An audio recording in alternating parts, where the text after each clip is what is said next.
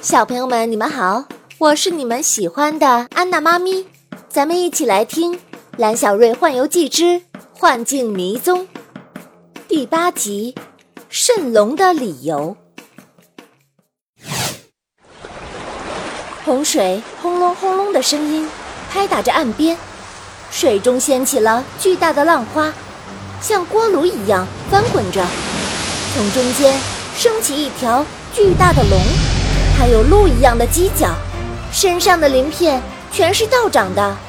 蜃龙升到半空，威严地看着蓝小瑞和雷祖，用打雷似的声音说：“雷祖，是你在破坏我的计划吗？”蜃龙，我不允许你用幻境吞没整个世界。哦，哈哈哈！你能阻挡得了我吗？我一定要用幻境换掉现在的世界！啊，你为什么要这样做？哼，这是人类，咎由自取。说完，蜃龙巨大的爪子一挥，从洪水中升上无数的易拉罐士兵。再一挥，从乌云里降下数不清的塑料怪鸟。我的军队都来自人类的垃圾，这些易拉罐和塑料袋都是人类肆意丢弃在大自然中的垃圾。它们散布在空气里，深埋在土壤里，沉没在海洋深处。天空不再蔚蓝，海水不再清澈，每一个地方都受到致命的污染。那么，就让我创造一个全新的世界，让一切回到最初的模样。哈哈，而我。就是新世界的王。不错，以前人类是破坏过环境，可是大家都认识到了错误。现在我们都在努力的保护生态环境。我们已经在垃圾分类，用可降解的袋子，植树造林，减少污染。要不了多久，我们的世界一定全是青山绿水。蜃龙。人类正在积极弥补自己的错误，而你的真实目的，只是借这个理由做世界的霸主。哼，不用狡辩，我的军队已经出动了。从现在开始，让幻境正式替代真实的世界吧，蓝小瑞。我需要时间启动张断之机。嗯，好，这里就交给我吧。哈哈，就凭你这个小娃娃，也想阻止我？说着，蜃龙从嘴里喷出一大片雾气，这些雾气迅速地包围住了蓝小瑞。蓝小瑞，小心呐！这些雾气就是蜃龙的幻境。话刚说完。蓝小瑞发现，周边的一切都变了，他又回到了真实的世界。此刻，他正在博物馆里，走在前面的是全班同学，他们认真的听讲解员在说话。镇馆之宝，珍珠舍利宝床。蓝小瑞有些迷糊了，这不是刚认识小狮子酸泥那天的场景吗？耳边传来一个很轻的声音。蓝小瑞，我是春灵儿，我在你前面，哼，你来找我呀！蓝小瑞的面前还是那座珍珠舍利宝床，宝床上的雕刻好精细呀，无数珍珠在灯光下闪烁着璀璨的光芒。蓝小瑞好像被催眠了，眼皮越来越重。啊，闭上眼睛吧，在梦里。会有很多的小朋友和你一起玩耍的，还有美食、游戏啊！想要什么就有什么。哦哦，可可是，我还要帮助雷祖启动张短之机呢。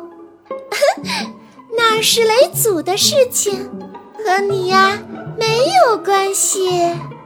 哦，我我要帮助小动物们。那些呀，只是一些文物的灵，他们的死活和你呀没有关系。你就留在这里，享受快乐的每一天吧。蓝小瑞突然一激灵，哦，不对，你不是春灵儿，春灵儿不会不管他的小伙伴，这里肯定是幻境。话刚说完，所有的一切都化作一阵青烟，消失不见了。蓝小瑞身边升腾起一片浓雾，雾越来越大，让一切都变成白茫茫的。天连着地，地。连着天，连东南西北都分不清了。哦，喂，啊，有人吗？呃，有人能帮我吗？哦，什么人？大喊大叫的，还让不让人睡觉了？一个巨大的身影在浓雾里慢慢爬了出来，竟然是一只长着三条腿的绿色大蟾蜍。蓝小瑞吓了一跳，“哦，你是谁？”“哦，小朋友别害怕，我是碧玉蝉之灵。”“哦哦，癞癞蛤蟆。”碧玉蝉有点尴尬地说，“哦哦，癞蛤蟆是俗称，我是三足碧玉蝉。”被百姓称作青蛙大将军，是镇宅招财的灵兽。哦，那你怎么会在蜃龙的幻境里？哦，我我原本就是灵兽，哦，是皇帝御赐的宝物，还是周王庙镇庙之宝。所以能自由的出入所有的地方。哦，那你能帮我走出幻境吗？当然可以。碧玉蝉甩了甩身体，从身上滚下无数的铜钱。这些铜钱滴溜溜的在地上打转，排着队，整整齐齐的向浓雾里延伸去。哦，沿着这条铜钱路就能走出幻境了。蓝小瑞顺着铜钱路向前走，不一会儿就发现雾越来越淡。蓝小瑞顺利地走出了幻境，在各种嘈杂的声音里，春灵儿飞落在蓝小瑞的面前。雷祖很担心你会沉溺幻境，现在好了，你终于出来了。眼前的洪水越来越大，蜃龙巨大的身影漂浮在半空中，易拉罐士兵从水里铺天盖地地冲上岸，天空中的塑料鸟怪叫着冲向岸边的小动物，而狩猎文锦的那些士兵们骑着马成群结队地抓捕着小动物。